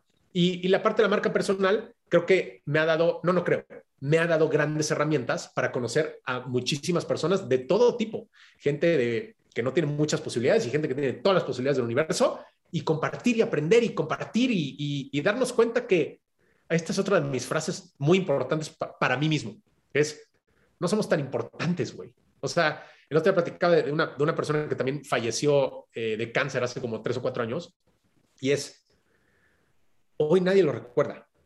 Lo recuerdan sus papás, y, güey, es algo súper triste y horrible, pero fuera de eso, ya nadie se acuerda de él. We are irrelevant. Y nos mm. cuesta mucho trabajo entender eso. Eh, pero bueno, ya me estoy debrayando demasiado. Oye, y dime algo, del storytelling, ¿qué onda? O sea, ¿se ve que le has estudiado el storytelling o naturalmente se te da o a ver? Porque eso es súper, súper importante. El, el, storytelling es una herramienta poderosísima. Eh, te diría que hubo una, una conferencia que a mí me cambió muchísimo, no, un taller. En la Ibero hay, hay una organización, para los que les interesa el storytelling, hay una organización que se llama Toastmasters, así como, como los masters del, del, de tostar pan, así Toastmasters. Y es una organización que capacita en storytelling y que hace competencias mundiales de storytelling. Yo nunca tomé esos cursos, nada, solamente tomé un taller que dieron en Libero de dos o tres horas. Y ese taller me hizo entender una sola cosa. No existe nada más memorable que las historias. La gente cuando termine este episodio no se va a acordar de los datos que compartimos. Se va a acordar posiblemente de la historia de que Gaby murió de cáncer, posiblemente de la historia del Camino Santiago donde yo le grité a una mujer que no se merecía mis gritos. Esas son las historias que perduran, porque la, la, forma en la que recordamos las cosas es a través de las historias. Entonces, sí, es súper poderoso. Me, además, a mí me encanta el storytelling. Soy una persona súper chorera y me encanta eh, leer y viajar y entender y compartir y le meto en mi cosecha y hago las voces de los personajes y etcétera. Lo disfruto muchísimo. Eh, pero para la gente que quiere mejorar el storytelling, una gran herramienta es em, Toastmasters para, para, para el storytelling cuando lo estás platicando. Y mucha gente ya lo ha leído, pero sí lo quiero decir por si hay una sola persona que no lo haya leído. Building a Story Brand. Joya absoluta del libro, no sé si tú lo has leído, Mike, pero a mí es cómo explicarle a un cliente tu negocio a través del storytelling. Y es una joya del libro, joya, joya del libro. Building a Story Brand. Ok, ah, está buenísimo. Oye, pero bueno, espera, es que tú cuentas las historias, las cuentas súper bien, súper entretenidas, cautivas a la gente, pero según yo antes eras más introvertido. ¿Cómo, cómo hiciste ese shift? Mira, era introvertido, no tenía lana, eh, era bastante feo, si ves las fotos de... No que hoy sea Brad Pitt, pero tengo mi pegue. ¿Verdad que uno con la transformación se pone guapo? Te juro que la gente, yo doy unos seminarios que empiezan unos y acaban todos luminosos, guapos, o sea, es impresionante, hasta más arreglados. Sí, sí creo que hay algo ahí, sí creo que hay una modificación, no sé si física o es un tema de personalidad, pero que es más atractivo cuando, cuando te metes en estos temas. Anyways, dicho eso, eh, yo era una persona súper insegura. Creo, creo, que soy, creo que mi historia de vida le puede dar esperanza a los demás. No tenía lana, no tenía pegue, no, no me consideraba una persona inteligente, no tenía muchas posibilidades. eh, era una persona más muy negativa, era una persona muy conflictiva, siempre me metí en conflictos con los profesores, era una persona malagradecida, yo tenía una beca para estudiar la prepa y me llegué a friccionar mucho con los profesores, o sea, es innecesario. Siempre tenías dolor, o sea, cuando somos así de reactivos es por dolor. Sí, a, a, lo que he llegado a la conclusión, es una conclusión mía, no necesariamente es una verdad universal, que es todo al final se reduce en un tema de amor propio. Si tú te amas profundamente, entonces no tienes que friccionarte con otras personas. Si tú te amas profundamente, entonces jamás estarías en una relación de violencia física, sexual, emocional, psicológica, etc. Entonces, hay una, eh, no soy cristiano, pero los hay, un, hay una rama de los cristianos en Estados Unidos que tienen una pulsera que a mí me parece genial. Es una pulsera de hule que dice, What would Jesus do? ¿Qué es lo que haría Jesús? ¿Y cuál es la lógica? Llegas a una fiesta y alguien saca cocaína y la pregunta es, tú como buen católico o buen cristiano, voltees a ver tu pulsera, ¿qué haría Jesús en este momento? ¿Se metería en la cocaína? Y es claro que no. Entonces, igual hasta se iría a la fiesta. Entonces, yo la pulsera eh, que yo uso, es una pulsera, eh, digamos, no, no, existe físicamente, pero todo el tiempo la estoy pensando que la traigo. Y de hecho, estoy pensando hacerme este tatuaje, by the way, que es, eh, ¿qué haría el amor personal?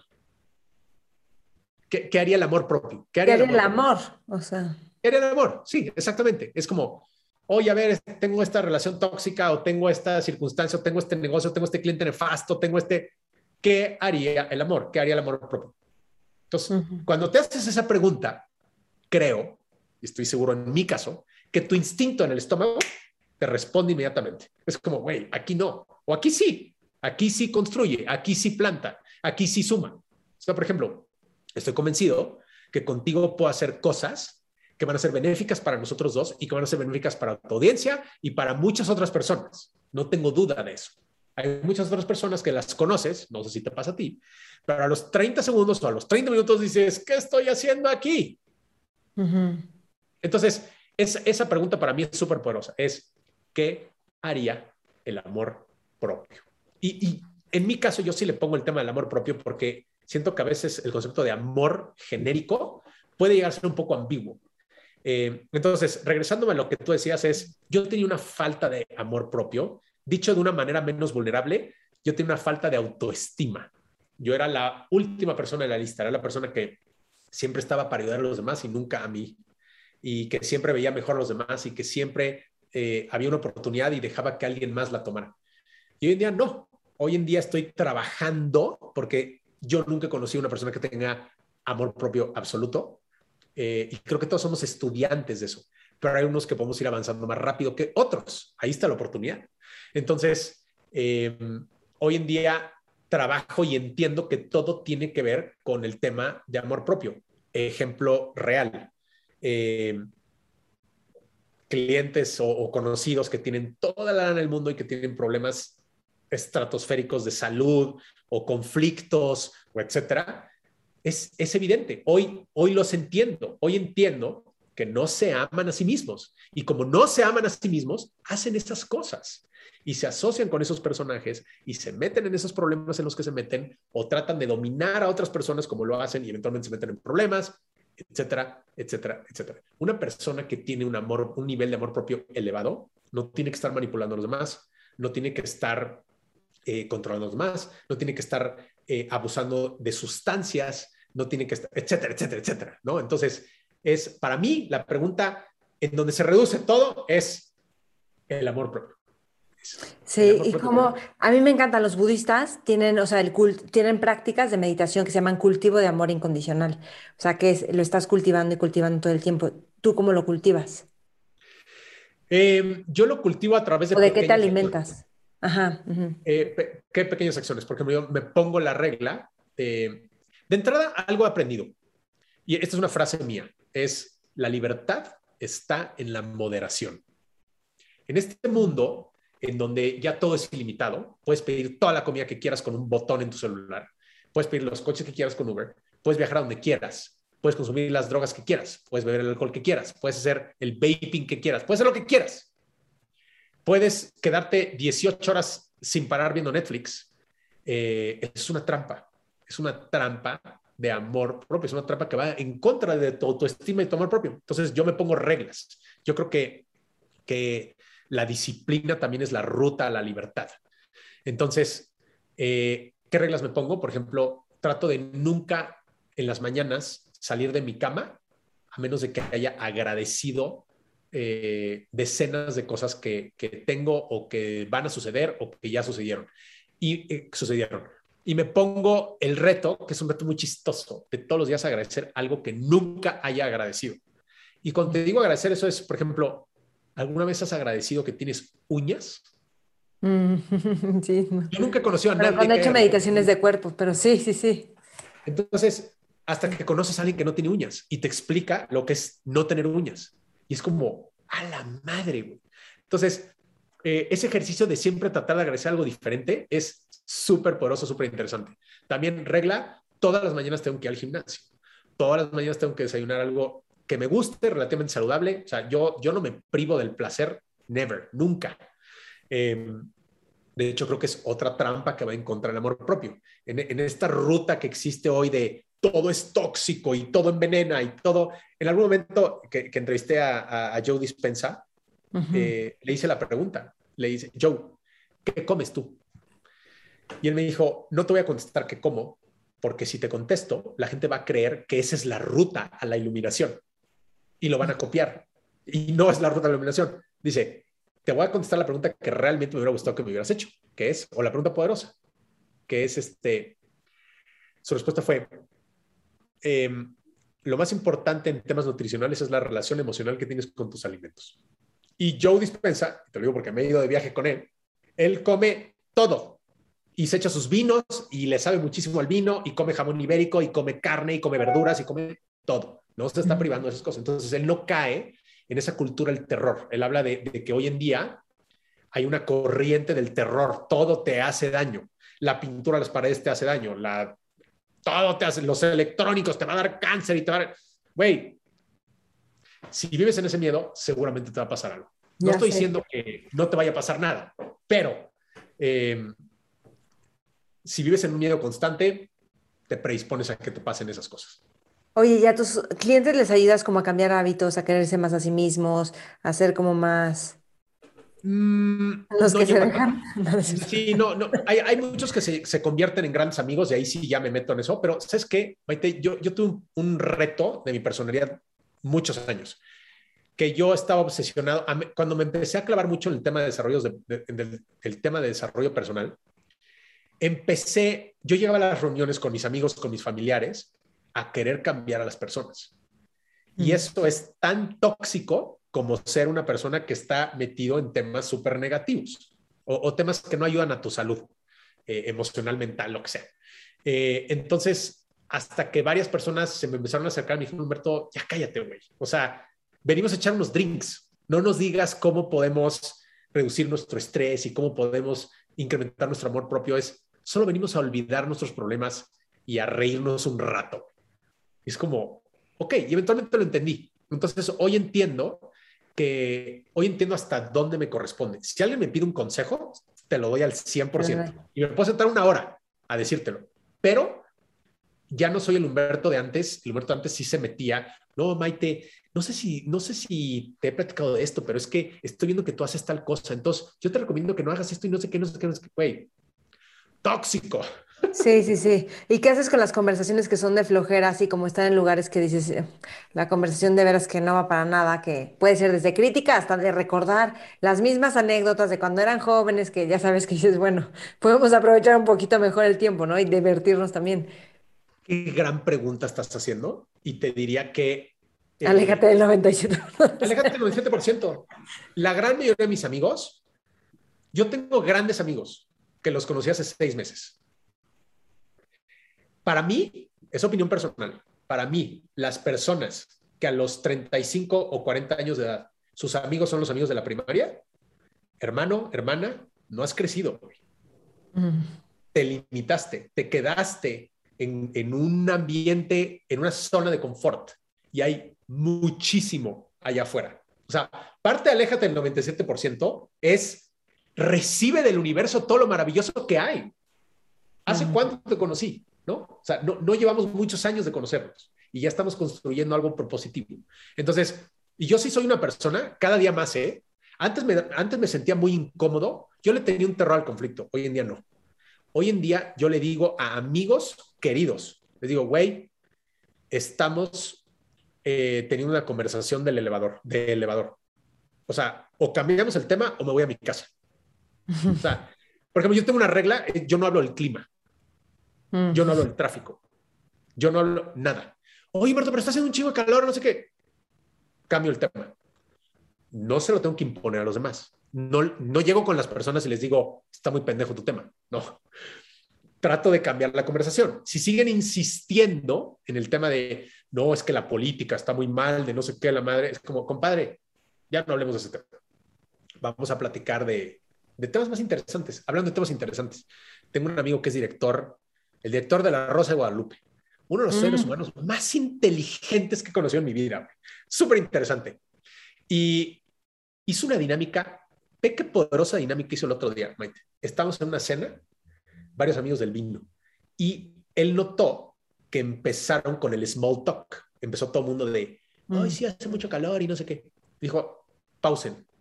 Voy a hacer una pregunta y todos la tienen que responder. ¿Cuál es el error profesional más importante que has cometido en tu carrera?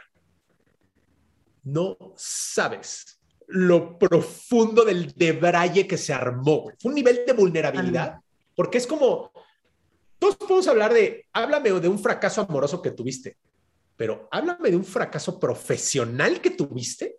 Es como, uff, eso cruza líneas muy fuertes. Y fue tan interesante, tan interesante. Estuvo padrísimo. Ay, sí. ¿Sabes qué? De las buenas conversaciones y así, a mí siento que a veces me afecta como mujer porque muchas cosas son como de hombres o a veces puedes platicar como con hombres y mujeres también de cosas, pero como que se puede malinterpretar como que estás buscando algo, lo que sea. Yo siento que a veces hacen como los clubs de Toby y dices, es que yo quisiera, ya sabes, también estar ahí, porque no, o sea, pero es más difícil, o conoces a personas en otros entornos donde no están las parejas, pero si están las parejas, ya como que todo cambia. Y eso me choca, porque como que va excluyendo, pero bueno. Justo lo que dices lo estaba platicando el día de ayer. De, de, particularmente lo platicaba de cómo los hombres en particular, no siempre, pero en general, nos confundimos con el tema de las mujeres. Cuando una mujer es muy amable, a veces solamente quiere ser tu amiga y la mente del, del hombre te educan para no, tú tienes que seducirla. Y es esto, esto platicaba también Arturo Lomelí cuando lo entrevistó, el, que es el fundador de Tequila que, mm. Clase Azul, que lo entrevistó Y en, el podcast, él dice, él dice es que a los hombres nos enseñan para seducir a todas las mujeres y es terrible eso, es súper tóxico y nos perdemos oportunidades como lo que acabas de decir. Sí, pero nosotros nos perdemos también como de poder, pero bueno, también hay cosas de, de, mujeres, pero, ay, qué padre, Humberto, ¿algo más que quieras agregar? Pues yo creo que, yo creo que cubrimos eh, las partes más importantes. Yo creo que para despedirme es este tema de, de aléjate el 97% y, y las y los invito a que lo reflexionen. ¿En qué partes de su vida están totalmente limitados por creencias súper eh, arcaicas, infuncionales y que nos alejan de la felicidad y del amor propio? Dime algunas que tú has transformado. O sea, por ejemplo, una que estoy, o sea, que el amor de tu vida aguas. Son las creencias más peligrosas que existen. Eh, el amor de tu vida, eh, el concepto de la perfección, ¿no? El concepto de cuando tú crees que alguien es perfecto, es, le estás poniendo unas expectativas que no le corresponden, ¿no? No somos perfectos o somos perfectos dentro de nuestro yin yang. Eh, y hay muchísimas, por ejemplo, mi vocación, ¿no? Yo antes de, de abrir mi negocio, eh, que me invitó mi hermano, que él fue el que lo fundó, pero antes de abrir este negocio, yo tuve 13 trabajos. Entonces, ¿cuál es la vocación? ¿Emprendedor? No, fui Godín muchos años. Entonces, ¿dónde está la vocación? Es ese tipo de cosas en donde nos queremos. Es que yo soy abogado, es que yo soy nutriólogo. Es como, hey, not really. O sea, si tú analizas las historias de vida de muchos de los hombres y mujeres más grandiosos de la historia, eh, muchos de ellos son multifacéticos, hicieron muchas cosas muy diferentes a través de los años y eventualmente les pegó algo eh, o encontraron un tema que les apasiona muchísimo, eh, pero, pero ese tipo de creencias son muy peligrosas, ¿no? Otro ejemplo es lo que acabas de decir, es, no, es que como mujer igual y no me voy a acercar porque igual y este compadre va a creer o mis amigas van a creer que me lo quiero ligar, o todo ese tipo de cosas son limitaciones y limitaciones y limitaciones de la vida. Los, los máximos arrepentimientos de la gente que se muere, otro gran libro, The Top Five Regrets of the Dying. Una enfermera especializada en cuidados paliativos australiana que dedicó muchos de sus años a, asistir a hombres y mujeres que estaban en su etapa terminal. Y ella fue, ella era muy conversacional y fue eh, recabando todas las conversaciones y encontró cinco patrones de los arrepentimientos que tienen. El primero, me arrepiento de no haber vivido la vida que quise vivir y de haber vivido la que los demás esperaban de mí. El segundo, este, este me encanta. Me hubiera gustado trabajar menos. Es como, güey, wow. Eh, y los otros son muy similares a, estos. Eh, Pero las relaciones, seguro tiene que ver con hubiera estado más tiempo con mi gente o algo, porque siempre es algo que dice. Me, hubiera gustado, me hubiera gustado pasar más tiempo con mis amigos. Eh, me hubiera dado permiso. Es que está, me hubiera dado permiso de ser más feliz. Estamos en este. No, algún día voy a hacer el camino Santiago. Algún día voy a decirle a esa persona que me fascina. Algún día voy a tener el hijo que quiero tener algún día voy a tener el perro que quiero tener, algún día voy a ponerme el tatuaje que me quiero poner. Es como, tal vez nunca lo llegues a hacer, ¿no? Espero que tengas muchos años y que los disfrutes, pero... Entonces, creo que para terminar es, los invito a que reflexionen esta frase, aléjense el 97%, no tiene que ser un tema agresivo, no es un tema de decirle a las personas que están mal o que son tóxicas, simplemente pon distancia con estas personas, pon distancia con algún hobby o con alguna circunstancia que no te esté haciendo bien. Pon distancia con un jefe o con un trabajo que no te esté haciendo bien. Pon distancia con una pareja que no te esté nutriendo. Pon distancia con un familiar que no te esté nutriendo. El, cuando, cuando doy los talleres de Aléjate del 97%, la, si algo aprendido es lo que te brinca inmediatamente, es como, hay gente que levanta la mano y dice, no estoy de acuerdo con tu teoría. ¿Por qué debería de alejarme de mis papás? Y es como, fíjate qué interesante. ¿Quién fue la persona que mencionó a tus papás? Yo no los mencioné. Pero tú tienes una concepción tan tóxica de ellos que lo primero que te vino a la mente es que son ellos de los que te tienes que alejar.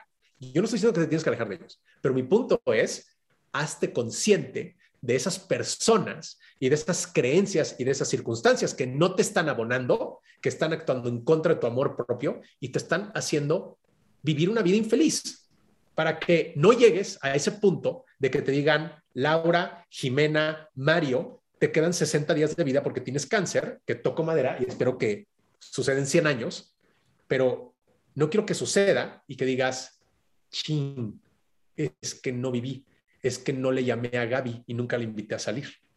Muy bien. Ay, Humberto, gracias. Dinos tus redes para que que es algo que siempre hay que decir, ¿no? Humberto Herrera Oficial en Instagram, es la mejor manera de encontrarme. Estoy en las otras redes, pero la verdad es que a mí la que más me gusta y donde yo me meto y contesto los mensajes es en Instagram. Eh, ahí tienen un nuevo amigo, si alguien quiere platicar, con muchísimo gusto. Eh, y that's it. Sí, bueno, tu página humbertoherrera.com. Humbertoherrera.com, tengo un newsletter eh, en donde platico muchas de, de estas historias y aprendizajes que estoy teniendo. También les comparto aprendizajes de marca personal, etcétera. Ahí los invito a que se unan al newsletter eh, y ahí estamos en línea. Buenísimo, pues muchísimas gracias Humberto por este tiempo. El agradecido soy yo, Maite, tienes un nuevo amigo, vamos a divertirnos y a construir juntos. Mentores. Espero que hayas disfrutado esta entrevista con Humberto, que de veras abrió muchísimas cosas. Es un hombre súper interesante, súper determinado, súper generoso, que ha vivido un montón, que investiga un montón también y que tiene, o sea, diferentes cosas muy interesantes como lo de branding personal, como la parte de desarrollo personal, como la parte de sus viajes y sus gustos. Entonces, yo quiero saber qué es lo que más te sirve, qué es lo que más te gusta de esta entrevista. Conectamos en las redes Mentores con Maite, yo Maite Valverde de Loyola y Humberto Humberto Herrera oficial, ¿ok? Gracias por escuchar, gracias por compartir y estamos en contacto. Ya sabes que cada siete semanas empezamos Mentores Lab entonces, los libros son buenísimos, son libros que nos ayudan a construir hábitos, abrir la mente, tener una visión de vida completamente positiva, distinta, que te inspiran. Hay libros increíbles, súper entretenidos, súper divertidos, todos enfocados a hábitos, dinero y abrir la mente, como ya dije. Ok, pues ahí te espero, ¿ok? Gracias por escuchar, gracias por compartir y gracias por seguir construyendo juntos este espacio que es Mentores con Maite. Nos vemos la próxima semana. Mentores. When you drive a vehicle so reliable it's backed by a 10 year, 100,000 mile limited warranty, you stop thinking about what you can't do and start doing what you never thought possible. Visit your local Kia dealer today to see what you're capable of in a vehicle that inspires confidence around every corner. Kia, movement that inspires. Call 800 333 4KIA for details. Always drive safely. Limited inventory available. Warranties include 10 year 100,000 mile powertrain and 5 year 60,000 mile basic. Warranties are limited. See retailer for details.